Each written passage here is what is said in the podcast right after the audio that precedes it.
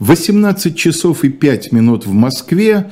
В эфире YouTube канала «Дилетант». Программа «Параграф 43» – это передача, в которой два учителя истории 43-й Московской школы, ныне действующий Леонид Кацва и бывший учитель Алексей Кузнецов, разговаривают о различных темах школьного курса отечественной истории, о тех темах и тех разворотах сюжета, которые, как нам кажется, вызывают или особые споры, или особый интерес, или особые сложности в их восприятии.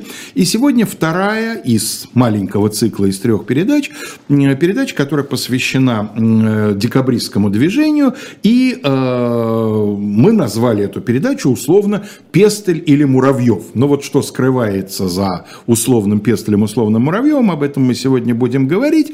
Но поскольку сегодня пришла новость, непосредственно связанная связанное со школьным преподаванием истории, мы хотели бы запустить в чате нашей трансляции небольшой опрос общественного мнения, где вам предлагается ответить да или нет на э, сегодняшний вопрос. Поддерживаете ли вы введение преподавания истории в школе с первого класса? Сегодня министр Кравцов объявил о том, что есть такие планы, потом уточнил, что речь не идет о введении нового предмета, а о том, что в начальной школе при помощи экскурсий и других внеурочных мероприятий будут постепенно вводиться исторические темы. Вот в таком виде поддерживаете вы или нет. У нас э, в ближайшее время голосование будет закреплено в верху чата. Вот, собственно, оно появилось, и я у себя его, по крайней мере, вижу. Ну, а мы сегодня с Леонидом Кацвой говорим в основном об идейном содержании декабризма, начиная с его э, таких изначальных целей и в конечном итоге выходя на программные документы, на отсюда, собственно, Пестель и Муравьев, два автора главных программных документов. И я вот когда над темой этой передачи начал думать, я, у меня возник первый вопрос. А вот что в декабристском движении всегда было неизменным? Вот какие идеи так и не поменялись за эти примерно 10 лет его э, эволюции? Отмена крепостного права, наверное. Я думаю, что э, таких идей все-таки две. Это отмена крепостного права и отмена самодержавия. Ограничение власти монарха в да. том или ином виде. Угу. Ну, либо ограничение, либо отмена, потому что Пестель республиканец. Э, Муравьев конституционный монархист. Угу. были довольно существенные изменения. В Союзе спасения обсуждалась идея цареубийства, в Союзе благоденствия содействие правительству в его да, благих намерениях. Там было замечательное слово «споспешствовать». Споспешствование, да. Ну, это вообще довольно любопытная вещь. Почему э, возник вопрос о цареубийстве? И цареубийстве именно Александра I. Мы об этом уже, по-моему, говорили в первой передаче, что это было связано с казавшейся декабристом, э, так сказать, льготой, э, предоставленной Польше. Э, Польша – недавняя союзница Бонапарта э, в ущерб России. Но в дальнейшем выяснилось, и об этом э, император Александр говорил при открытии польского сейма – что те же, как он выразился, э, правила законно свободных учреждений э, он намерен предоставить и России. И вот, собственно, тогда более радикальный союз спасения сменился менее радикальным союзом благоденствия. Кстати, ну, вот об этом мы, по-моему, не упоминали, но дело в том, что для современников слова «союз спасения» были очень так сказать, красноречивые. Это напоминать должно было о Комитете общественного спасения Конечно. французской революции, о Д'Антоне, о жерандистах. А это э, организация, в общем, отнюдь не безобидная, отнюдь не бескровная. Ну и вообще слово «спасение» по сравнению со словом «благоденствие» Конечно. более тревожное, Конечно. скажем так. Вот Я бы даже сказал, более напряженное. Ну, напряженное, да. тревожное, в смысле напряженное, согласен. Вот эм, всегда есть соблазн, и я, честно говоря, ему обычно поддавался на уроках, объяснить эм, переход от радикализма Союза спасения к умеренности Союза благоденствия тем, что в это время правительство предпринимает или, по крайней мере, анонсирует некие либеральные усилия. Но получается, что тогда это происходит с определенным отставанием.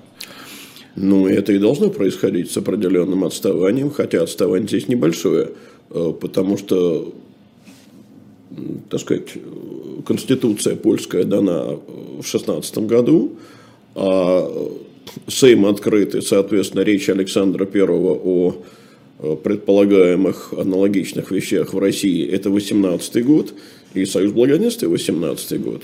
А Конституция Новосельцева-Вяземского, конституционный проект? Это так называемая уставная грамота Российской империи. Но дело в они декабристы не знали. И вообще это документ, который хранился в строжайшей тайне, о нем не знал э, даже великий князь и будущий император э, Николай I, не знал уже будучи императором, не знал до 30 или 31 года. Дело в том, что документ этот был опубликован польскими повстанцами, которые обнаружили его э, во дворце наместника. И известна реплика Николая, что если бы он был знаком с уставной грамотой, то, вероятно, по-другому отнесся бы э, к проектам декабристов. А, Проекты декабристов вообще у него на столе лежали достаточно долго. Слухи об Аракчеевском проекте отмены крепостного права – это какое время? Это, я думаю, как раз вот этот же период, 18-20 э, годы, и тут не, не о слухах речь, потому что э, проект Аракчеева, насколько я понимаю, не был секретным. Вот э, то, что делали под руководством графа Гурьева – в Министерстве финансов. Министерство финансов. Это секретно, потому что это так называемый первый секретный комитет по крестьянскому делу. Но дело в том, что они так и не довели э, свой проект до чего-то более-менее вменяемого. А вот что касается графа Алексея Андреевича, э, то у него был проект довольно понятный. Он предполагал ассигновывать в год на э, выкуп крестьян 5 миллионов рублей, кажется, ассигнациями. Почему такая сумма? Э, потому что примерно 50 э, тысяч ревизских душ э, в год продавались. А суть его предложения состояла в том, чтобы при продаже имений государство выкупало продаваемых крестьян, и они становились бы ну, чем-то вроде вольных хлебопашцев. Ну, посчитано, что если бы этот проект реализовался именно такими темпами – то как раз 200 лет требовалось бы на его э, полную реализацию, то есть на ликвидацию крепостного права в России вообще. Но мне кажется, такая экстраполяция неверна, э, потому что э, суть идеи Аракчеева была в чем? Не принуждать дворян, ибо это чревато, а, так сказать, делать все добровольно. Ну, так вот, смысл был в том, что по мере того, как будет расти количество этих свободных крестьян, которые там, земли они должны были получить немного, э, или почти не получить, э, следовательно, они должны были бы становиться арендаторами или наемными работниками. Ну, а поскольку наемный труд, э, известное дело, производительнее, и у Шаракчеев-то это знал точно, не случайно он у себя в Грузино за работой своим же собственным крепостным платил – вот, э, видимо, он рассчитывал на то, что дворяне, увидев э, преимущество такого труда, э, станут более активно своих крестьян освобождать. Другой вопрос, насколько это было обоснованной надеждой, но надежды такие, видимо, были. И, соответственно, видимо, предполагал, что процесс ускорится. Но к 2020 году, когда распускается Союз Благоденствия и в 2021 году сменяется он э, южным и северным обществами. Э, Все это давно похоронено. Вот э, эта смена, распуск Союза Благоденствия и возникновение двух э, заметно более радикальных обществ. Это все-таки причины внутренние. Убедились, что правительство имитирует вот эту самую либеральную законотворческую деятельность.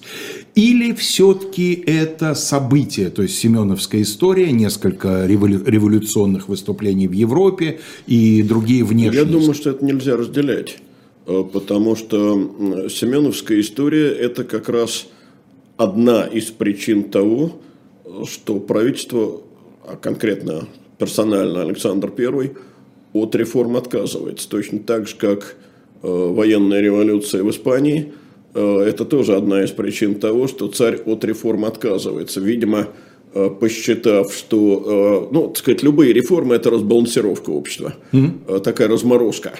вот если пользоваться терминологией Константина Петровича Победоносцева, который говорил, что Россию надо подморозить, он имел в виду именно это, вот укрепление порядка такого жесткого. А любые реформы – это нарушение существующего порядка.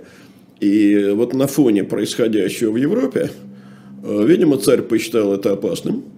Семеновская история добавила, кстати, что касается Семеновской истории – Э, то у Александра II было здесь заблуждение. Э, ведь само восстание, так называемое восстание Семеновского полка... Там, у Александра Первого. Александр, я сказал третьего, оговорился. Второго. Второго. Оговорился. Оговорился, сам не заметил. Конечно, у Александра Первого было здесь э, заблуждение, потому что он полагал, что это восстание часть какого-то мирового революционного заговора никакого революционного заговора в то время, во-первых, не существовало, во-вторых, даже если бы он существовал, к нему никакого отношения Семеновская история иметь не могла. Э, ну, равно как э, и э, восстание Псиланти он посчитал тоже частью мирового антихристианского заговора, в то время как сам Эпсиланти – собирался бороться за освобождение христиан, греков от э, исламской ну, власти. Напомним, что генерал-майор русской службы Александр Псиланти, да, этнический грек, бывший... поднял восстание в провинции Османской империи. Нет, он поднял восстание не в провинции Османской на границе, империи. Да. На границе он вообще, провинции. Э, он поднял восстание, вернее, подняла восстание под его руководством тайная организация греков-понтийцев, которая сформирована была в Одессе. А вот дальше, да, дальше они перешли границу, углубились в княжество Молдавия э, с тем, чтобы, так сказать, пройти через Балканский полуостров. И, кстати, в ответ полыхнуло на противоположном конце Балкан, в ответ полыхнуло на Пелопоннесе. А, и он тут же попросил Александра Первого о поддержке, э, получил отказ, э, получил лишение всех чинов и званий – Э, и был в итоге интернирован в Австрии. Почему, кстати, ведь Александр, названный Александром в рамках греческого проекта, так же, как его брат Константин да, в свое время, когда доходит дело до того, что некий призрак греческого проекта забрежет, вдруг относится к нему столь негативно? Ну, так дело в том, что э, император Александр сам э, прекрасно это объяснил. У него по этому поводу есть э, чрезвычайно э, четкое, так сказать, заявление. Э, вот он говорил, я должен был показать свою приверженность э, принципам, на которых основал союз, имеется в виду священный союз. Случай представился. Греческое восстание.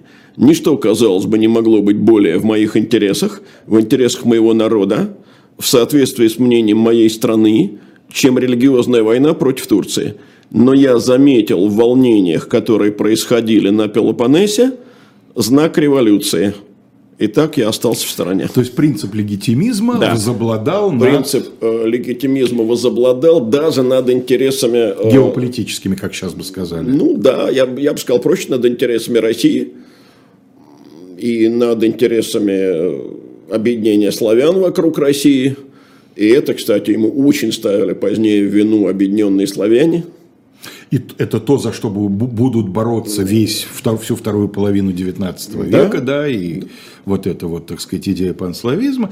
А, итак, Союз Благоденствия, достаточно широкое объединение, более 200 человек мы считаем, сегодня он, да, так сказать, насчитывал, да.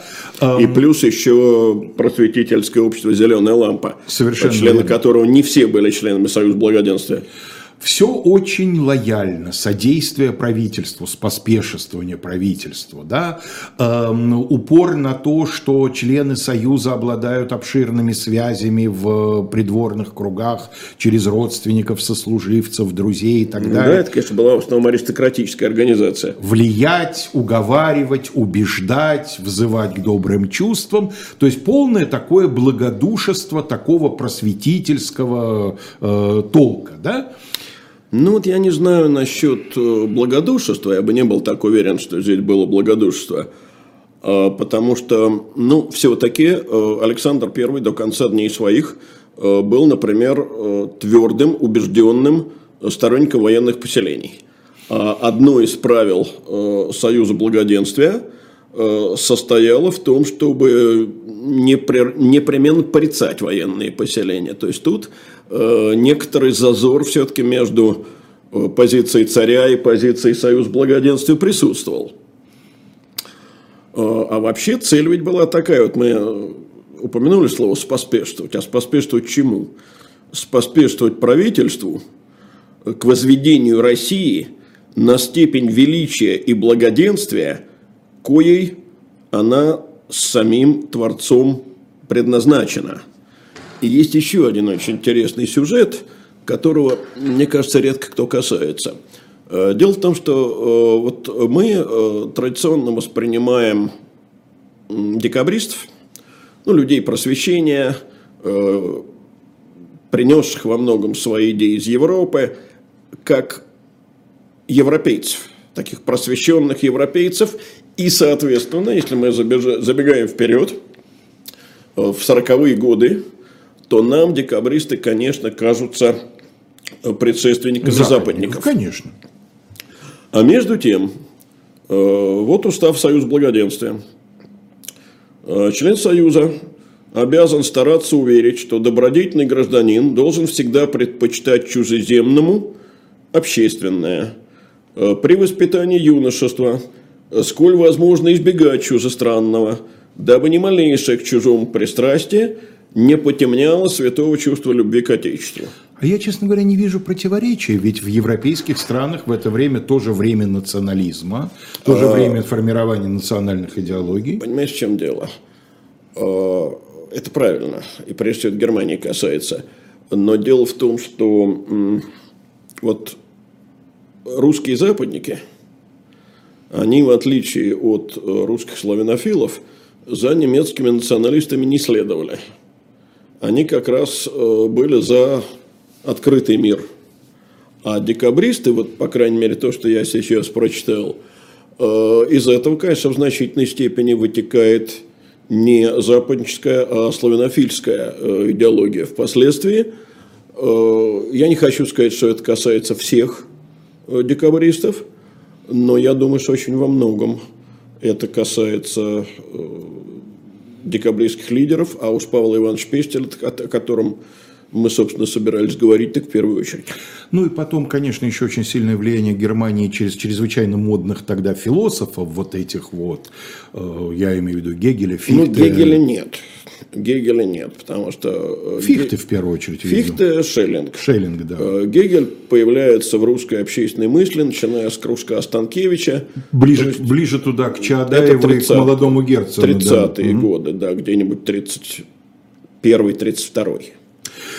А, итак, Семеновская история, восстание Риеги, э, так сказать, другие э, события подводят к мысли, что возможен э, активный действенный вариант. Да?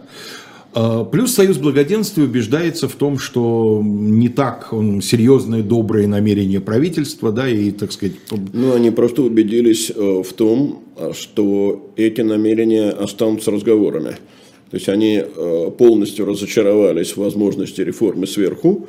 И это, кстати, еще одна причина их тотальной обиды на Александра Первого, который, э, вот, что называется, поманил и не выполнил.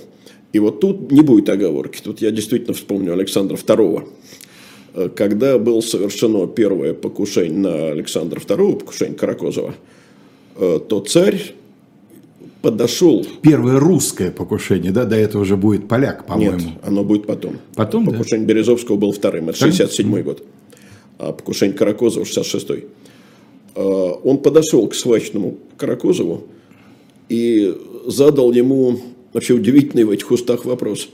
Почему ты хотел убить меня? И Каракозов дерзко ответил, потому что ты обманул народ, обещал землю и не дал.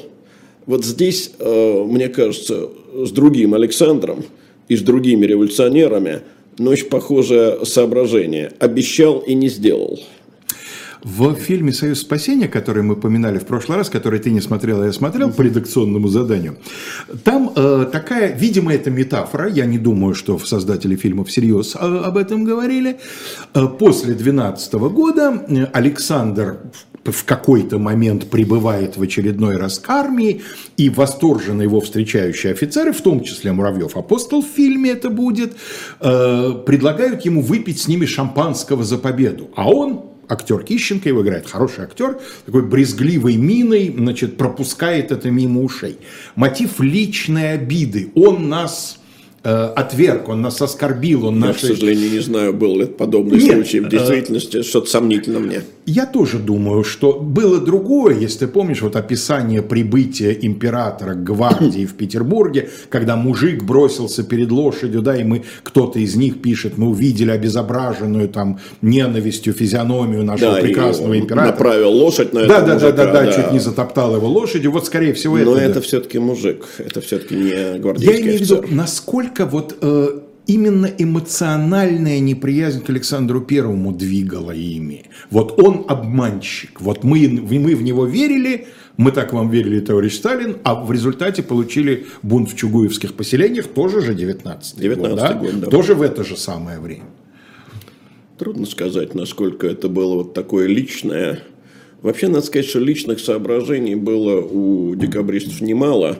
И вот я упоминал книги Оксанки Янской э, неоднократно. Э, там и что касается э, Пестеля, и что касается Волконского, об этом как раз говорится довольно подробно. У них вообще были, так сказать, личные мотивы, были некоторые сомнения в карьере своей, но я думаю, что все-таки это не главное, а главное именно то, что вот по отношению к царю, а главное было именно вот эта общественная такая обида. Обещал реформы и не выполнил обещания. Причем, мне кажется, эта обида была в первую очередь не у Пестеля.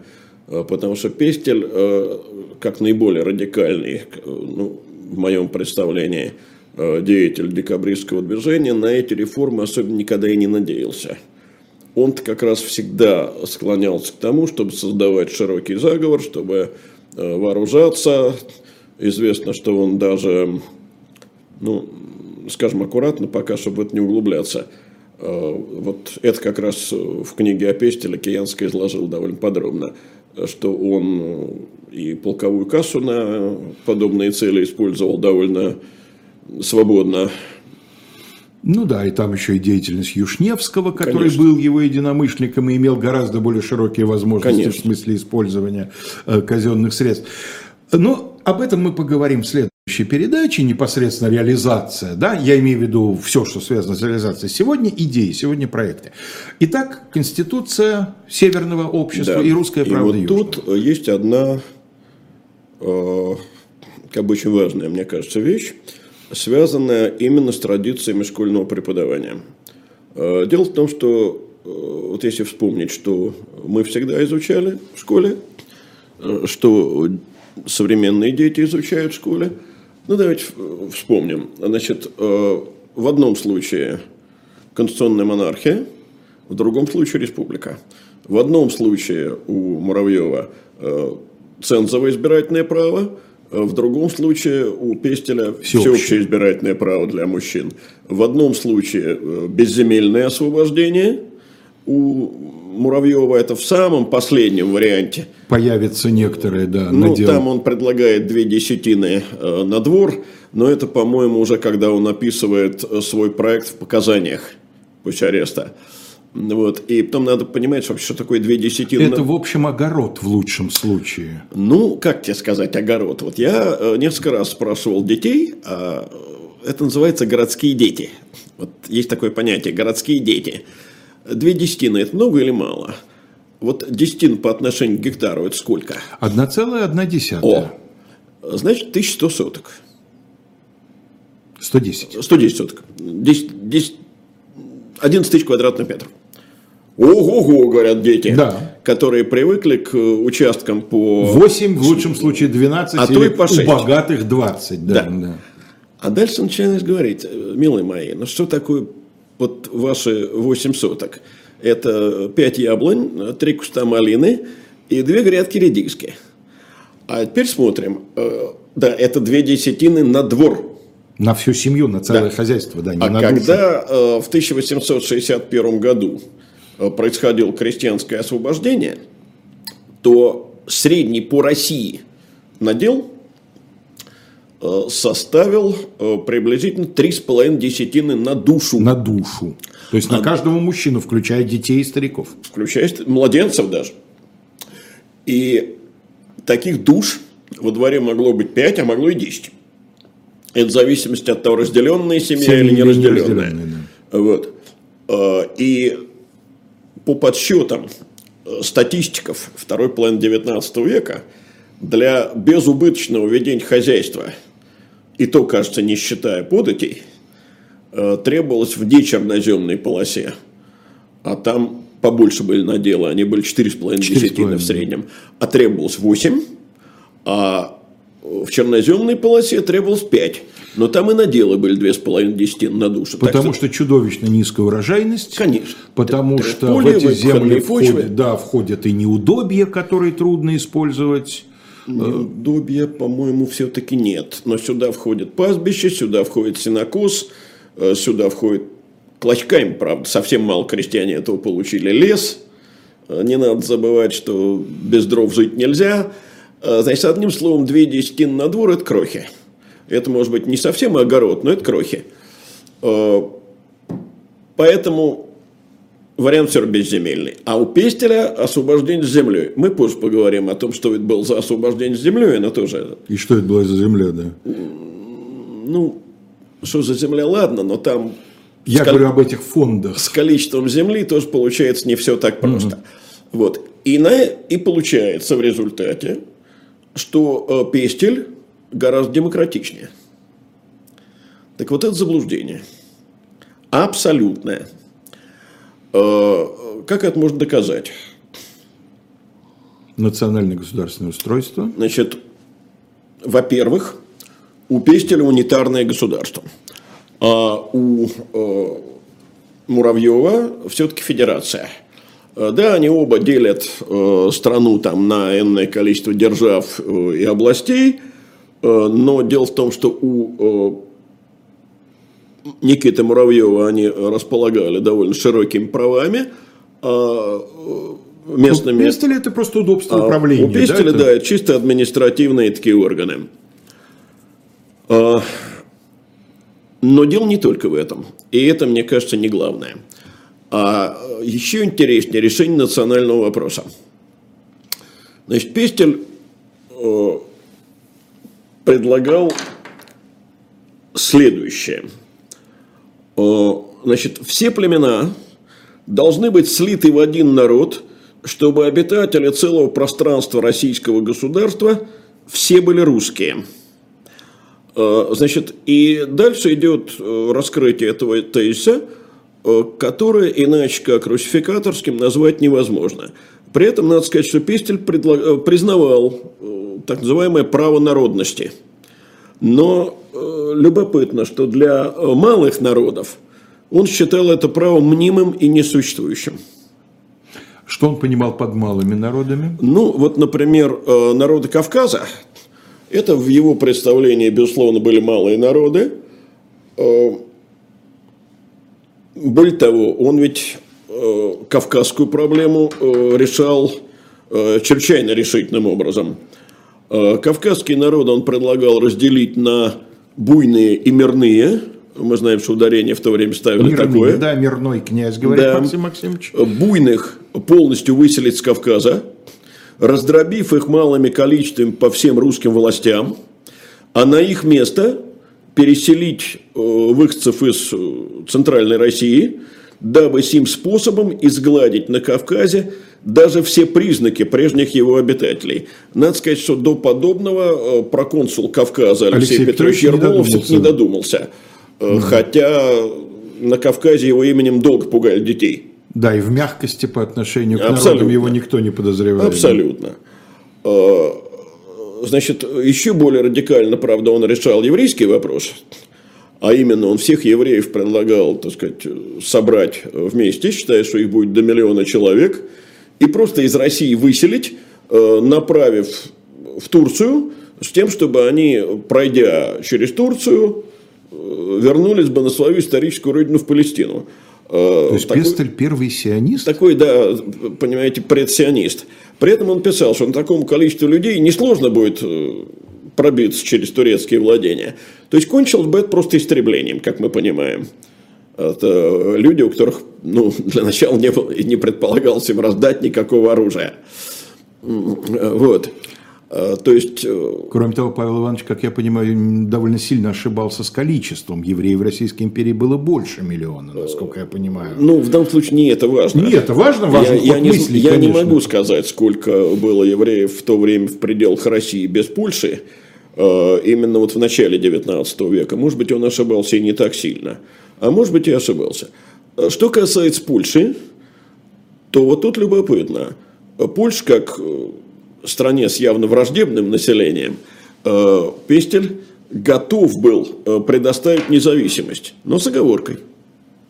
Как думаешь, какой? Безъядерный статус, не вступление в НАТО практически, да? Почти. Э, при условии тесного союза с Россией. Ну что, это образ мышления военного человека? Я так не могу сказать, потому что среди декабристов военных было тотальное большинство. Э, ну, Никит Михайлович Муравьев, э, с проектом которого так или иначе приходится сравнивать военным человеком, в общем, не был, э, хотя он успел, так сказать, сбежать на войну 12 года. Но были там и люди совершенно других, вполне демократических убеждений. Нет, это просто, ну, я не знаю, применим ли этот термин к началу 19 века, это тоталитарное мышление есть и другие свидетельства того, что Пестеля ну, большим демократом э, не следовало бы называть. Да, вот я сказал о том, что значит, чтобы обитатели целого пространства российского государства были все русские. Э, а в чем выражалась эта русификация? А, например, в том, что э, во всех частях России – должен был действовать э, только один русский язык. И далее говорится, чтобы в политическом и гражданском отношении вся Россия являла бы вид единородства, единообразия и единомыслия. Прекрасно. Ну и если вспомнить, что а. Пестель еще исходил из того, что необходим будет переходный период. Это подожди, мы до этого еще доберемся. Ну так нам важно. Доберемся, доберемся. Да. А, есть еще одна любопытная вещь. Вот пишет э, член тайного общества. И пишет вот он о чем. Э, значит, э, каждому гражданину он предоставляет писать и печатать все, что он хочет, и даже типографии заводить, но воспитание и образование детей категорически только в руках государства. Известно, что Николай I тоже не, осу- не одобрял частных школ, но все-таки при нем 600 частных пансионов действовали. А, почему нужно запретить частным лицам открывать э, учебные заведения. Не тому научат. Да, совершенно верно. Надзор правительства за таковыми частными заведениями всегда будет слаб и недостаточен. Но если мы вспомним, что даже социалисты-утописты, включая первого, да, Томаса Мора, если его можно так назвать, говорили о том, что детей надо изымать у родителей передавать Ну, и их... в коммунистических утопиях Разумеется, это да, да. То это на самом деле мейнстрим получается, что детей должны воспитывать специально ответственные за это органы, да, скажем так. но э, дальше у него есть еще один замечательный пассаж. Вот э, этот пассаж я очень люблю. Всякие частные общества с постоянной целью учрежденные должны быть совершенно запрещены. Хоть открытые, хоть тайные. Потому что первые бесполезны, а последние вредны. То есть Пестель император Пестеля декабриста отправил бы туда же, да? Безусловно. Безусловно. И я думаю, ну, в общем, да, туда же на виселицу. На виселицу. Конечно. Э, но вот если вдуматься, что такое э, общество, частное общество с постоянной целью учрежденные? Ну, например, Певческий союз э, создан быть не может. Ну, то, что мы сегодня называем гражданским обществом. Да. да? Любые горизонтальные любые формы прояв... Любые проявления гражданского общества должны быть исключены. А вот теперь давай действительно вернемся э, к тому, что 10 лет переходного периода. Почему? Понимаете, э, вообще преобразование такого масштаба, они, конечно, не встретить сопротивления не могут. И вот здесь я рискну чуть-чуть оспорить э, мнение человека, которого вообще исключительно почитаю. Э, мнение Натана Яковлевича Дельмана. Он сравнивает два проекта, написал, э, что Пестель левее и абстрактнее, Никита Муравьев умереннее и практичнее. Вот я совсем не уверен, что проект Никиты Муравьева был практичнее – я понимаю, почему в книге 89 года, которая начала писаться на несколько лет раньше, стоит это слово. Я думаю, что оно во многом цензурными еще соображениями объясняется. Я бы сказал, что э, Пестель левее и радикальнее, хотя это может быть тавтология, а Никита Муравьев умереннее и демократичнее. Тут Горленко спрашивает, кто играл Пестеля в «Звезде пленительного счастья». Александр Пороховщиков, по-моему совсем пас, я не помню. Да, по-моему, Александр Пороховщиков, у меня прям стоит его лицо перед глазами, ну, совсем скорее еще всего, да. да Сильное вот сейчас... волевое лицо, он, кстати говоря, внешне похож на Пестеля достаточно, вот, молодой Пороховщиков. Да, а Пестеля, в свою очередь, э, так сказать, ходили слухи, что он э, сын Наполеона. Угу. Вот именно из-за профиля. Ну да. Э, так вот, э, Дело в том, что э, Пестель как раз очень практичен. Он понимает, что это трудные преобразования. И поскольку они трудные, то он предлагает на переходный период для поддержания власти э, Временного революционного управления создать корпус жандармов. Как думаешь, какой численностью? Ну, реальный корпус жандармов был создан тысяч, численностью 10 тысяч. Четыре сначала. Сначала четыре. Потом дошел до шести. И то, включая музыкальную команду. Угу. А Пестель предлагал жандармерию численностью 112 тысяч человек. Угу. Это вот к вопросу о Пестеле Николае Первом. Я думаю, что это было бы сильно покруче. Угу. Вот. А, и есть у него еще одно соображение, оно касается религии. А, по сути дела, например, католицизм, если бы предложения Пестеля реализовались, Э, был бы запрещен. Потому что всем неправославным священслужителям э, русская правда предписывала разорвать всякую связь с каким-либо своим начальством вне России состоящим. Ты представляешь себе э, католика, разорвавшего связь с Папой Римским? Я, ну, с трудом. Нет, ну как, я могу себе представить, такие были, просто они тут же переставали быть католиками в классическом речь? смысле, а так? О чем и речь? Э, то есть католицизм как э, конфессия, э, в общем, запрещался. Если же говорить о Муравьеве, то он любые общества разрешает, и даже и спрашивать разрешение на их создание не нужно, лишь бы они противозаконными не были. Что такое противозаконными? Что имеется в виду? Ну, чтобы они не ставили задачу насильственного свержения существующего строя. Кто такой у Муравьева русский? Всяк, кто родился в России, в том числе ребенок родителей иностранцев. То есть, То есть э, Муравьев оперирует понятием политической нации более позднего времени, по сути, да, получается. И более того, я бы сказал, что термин русский у Муравьева... Россиянин. Россиянин, совершенно верно. Угу. Никакой русификации здесь не, не предполагается. Э, так что вот практичнее, наверное, все-таки Пестель. А вот демократичнее явно Муравьев, несмотря на то, что у него избирательное право цензовое и э, монархия конституционная. А теперь вернемся к вопросу о земле. Вот это очень интересно. Пестель действительно предлагал э, наделить крестьян землей. А откуда эту землю взять?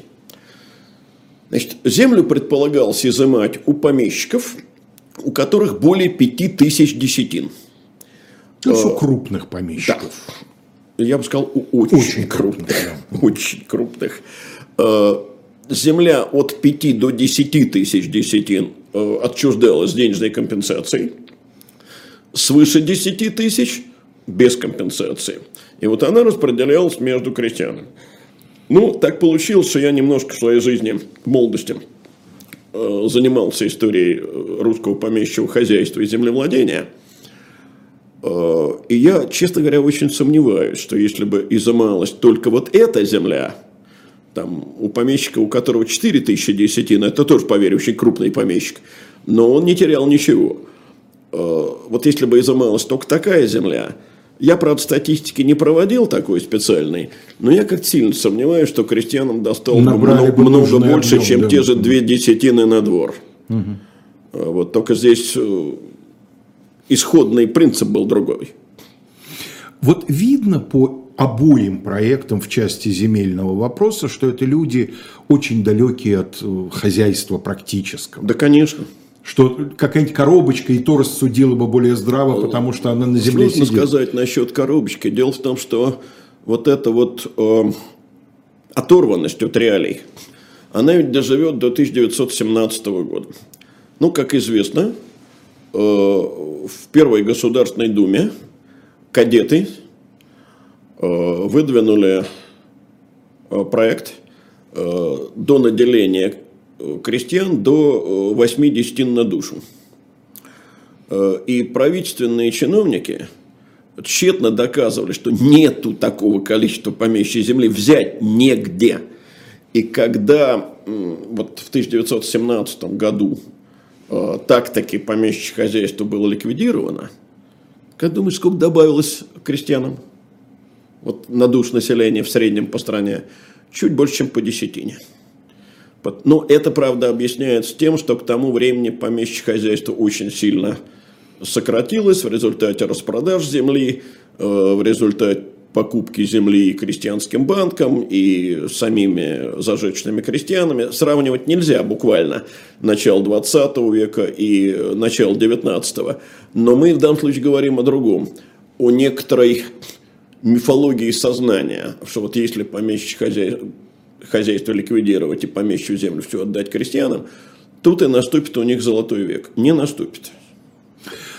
А когда я, естественно, точно так же, как и положено было, сказать, сравнивал по различным критериям вот эти проекты с учениками, то в конечном итоге мы могли там с ними, они могли предлагать мне разные выводы, там этот более радикальный, этот более радикальный, менее но в конечном итоге я их старался подвести к выводу, что оба нереализуемы.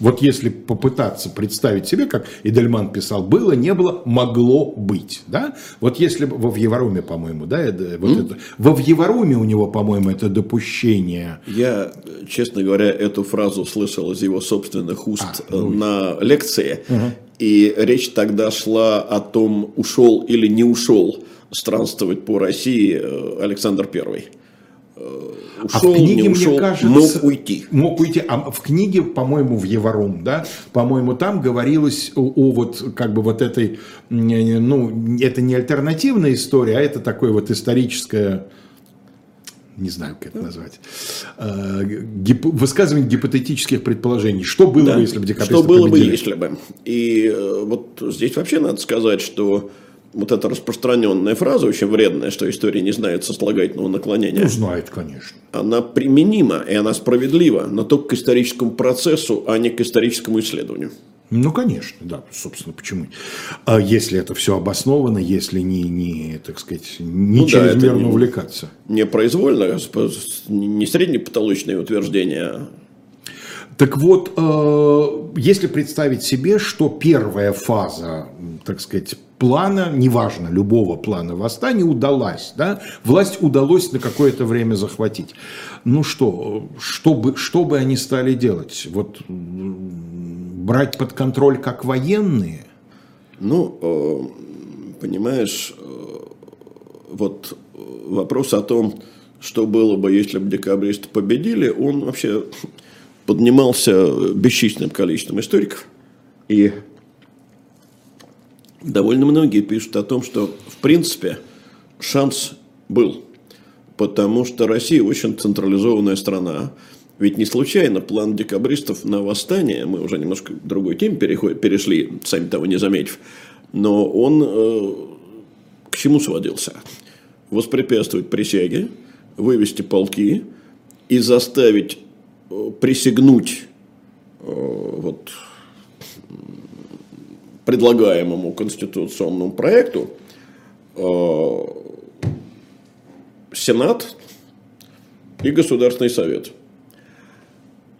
Россия такая страна, что так сказать, провинция очень часто подчиняется тому, что диктует центр. 91 год. Это показал в очень большой степени 1900, я имею в виду. И 17 18 тоже. Да. Просто 91 был ну, на наших глазах. Нам, да, да, мы это помним. А, дело в том, что вот проект Муравьева, его, что называется, можно было бы продать как э, сохранение монархии. Э, проект Пестеля, да, он требовал, конечно, э, вот такого жесткого военного управления, и поэтому, возможно, он нереализуем. Проект Муравьева нереализуем в другом.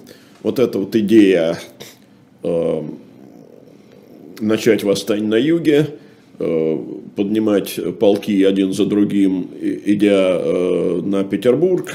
Это у нас следующий раз. Собирать э, Верховный собор, Народный собор Думаю, что на каком-то этапе это дало бы, конечно, сбой. Но если рассматривать... Он явно вдохновлялся 1612 годом, Мининым Пожарским. Идти по Волге, Совет может всея быть, земли, а, да, может вот быть, что-то такое. Какими более близкими сюжетами, но не российскими.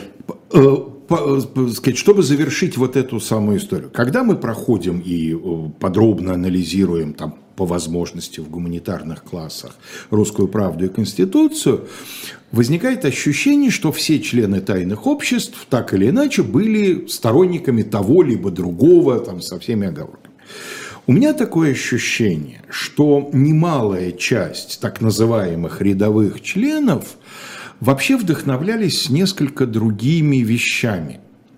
Молодежь те, кого Висбор, говоря о своем поколении в песне, в песне о Сретенском дворе, назовет «на войну опоздавшая юность». Да, вот. Корнет Адоевский, который совсем молоденький офицерик, да, завидующий этим ветеранам наполеоновских войн, да? который будет говорить, как славно, господа, завтра мы умрем. Да, вот ему нужно сгореть в один миг, но с честью. Ну, романтик, конечно. Романтик, да. Многие офицеры постарше э, исходят из того, что это вполне возможно, э, так сказать, вытащит их из трясины вот этого прозябания, особенно вторая армия, сидящая не, не в столице. И не только вторая армия. Э, это и, я думаю, для э, северян, петербуржцев э, тоже многим присуще, потому что звездный час позади, а вот теперь он может оказаться впереди. Э, ну, потому что образ жизни рядового офицера, он к чему сводился? Книг они, за редким исключением, э, не читали. Некоторые даже приказы по полку не читали, не говоря уже о книгах. Да, ну я, естественно, не имею в виду сейчас, э, так сказать, ни Муравьевых апостолов, ни Никита Муравьева те, кого мы называем, так сказать, просвещенными, да, не Николая Тургенева, не Лунина, а вот рядовые. Я не думаю, чтобы там поручик Сутков был очень большим книгачеем. Не знаю, но сомневаюсь. А, значит, а вот это вот существование между смотром и попойкой, оно, в общем, тяготить могло не только во второй армии, но и в Петербурге. Это, конечно. Но и вообще надо помнить, что южное общество-то приняло русскую правду как э, свою программу.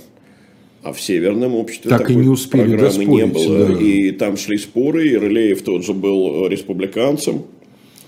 С Пестелем они, кстати, страшно не ладили, он э, терпеть Пестель не мог. Не потому ли, что были в чем-то очень похожи? Думаю, что в данном случае это личная неприязнь. Ну, Рылеев все-таки мягче гораздо. Вот. А и переговоры с северянами Пестель, насколько я помню, вел через Боленского. Вот, но на, так и не удалось договориться. Не случайно же э, северяне в конце концов склонились к плану Васильковской управы, а не э, Тульчинской управы Пестеля. Э, ну и если мы вспомним вот тех же южан, ну вот восстание Черниговского полка, о чем речь впереди, ну что, так сказать, Кузьмин и Щепила это... Ну нет, конечно. Так сказать, большие э, читатель Вольтера, сомневаюсь.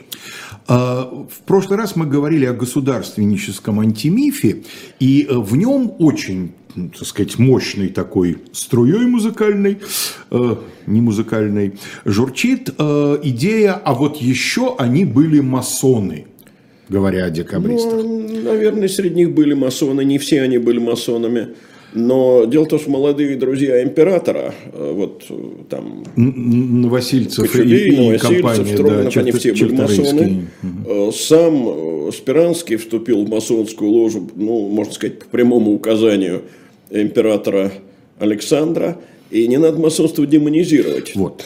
Ничего в масонстве демонического не было. В русском масонстве особенно у Толстого это все замечательно, да. так сказать, описано в втором томе «Войны и мира». Да ни в каком масонстве 19 века не было ничего демонического. Вот я и подвожу к этому. А, преддекаб... Одна из наиболее известных преддекабристских так называемых организаций – это Орден русских рыцарей Михаила. Да. И это совершенно Орлова. замечательно показывает, это название что это был, была ранняя организация, потому что как только э, мы в названии организации в современной видим слово «рыцари», все, это ранний романтизм. Да и слово орден, наверное, тоже уже на это указывает. Ну, к, где к рыцари, там и орден. Да. Вот, а э, вспомни орден рыцарей труда, предшественник а... Американской Федерации труда элемент эм, вот такой недо, детской недоигранности, насколько он в начале декабристского движения силен. А еще я принадлежу к обществу избранных, думал молодой человек, присоединяясь к своим товарищам. Ну, давайте вспомним Павла Первого. Конечно. С его вообще страстью к средневековым игрищам. Да. И это тоже объясняется, э, как мне кажется, тем, э, что в школе изучали. Э, русскую историю ведь изучали очень ограниченно. А изучали древнеримскую, древнегреческую. Причем сильно билетризированную, разумеется. Конечно, а другой просто не было. Не научную, И конечно. европейскую, средневековую, вот именно куртуазность, вот да, это да, все. Да. Да. Ну и плюс читали, разумеется, так сказать, э, литературу. Ну, еще нет Вальтера Скотта, да, но, но уже есть предшественники. Конечно. Так что... Э, итак, вот давай, давай попробуем подвести итог. На, на идейном уровне это движение кого? Э, благодуш, не благ, прекраснодушных, да, благодушный неподходящее слово, прекраснодушных людей, которые за все хорошее против всего плохого, и не, не более того? Не обязательно. Это э, люди, которые, во-первых, э, ну, надо понимать, что человек это то, какие книги он читает. Э, это люди, воспитанные на идеях просвещения. Так сказать, вот то, что они называют патриотизмом, это в то же время гуманизм. Это действительно такой возбужденный патриотизм. Это романтическая готовность к самопожертвованию. Это очень часто э, добавленный такой субстрат э, неудовлетворенности личной карьерой. Причем он у всех есть, начиная от поручиков до полковников, а может быть и генералов. И в самой малой мере, конечно, это предшественники народников.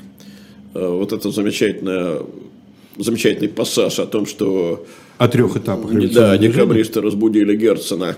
Э, Герцен разбудил, э, развернул революционную агитацию. Он в чем-то, кстати, справедлив, если говорить о Герцене. Но у Герцена это тоже романтический миф. И вот эти вот пять эти... профилей казненных да, декабристов на Герцена. Да, причем они совершенно античные. А, интересное у нас получилось голосование, довольно большое, почти полтысячи человек так, в нем приняло так, участие, и только 18%, причем я посматривал, примерно так и держалось все, угу. весь ход голосования, 18% поддерживает введение в школе преподавания истории с первого класса, 82% не поддерживают. Ну Несмотря ну, на то, что ты сказал, я том, сказал, что, что речь не идет о введении предмета, ну, может быть, не все сначала нас слушают, может быть, угу. кто-то этого еще еще и не знать, но в любом случае, что от нас зависит, я да. сделал. А результат показательный. В следующий раз мы планируем завершающую передачу о декабристах. Условно назовем ее «Что это было?» 14 декабря «Что это было?» да?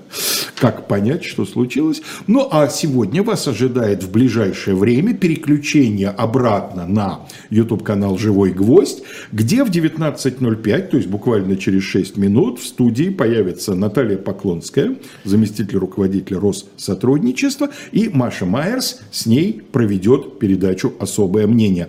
А в 21.00, как уже, будем надеяться, устоялось, э, у нас в программе «Статус» ваши любимые Екатерина Михайловна Шульман и Максим Курников.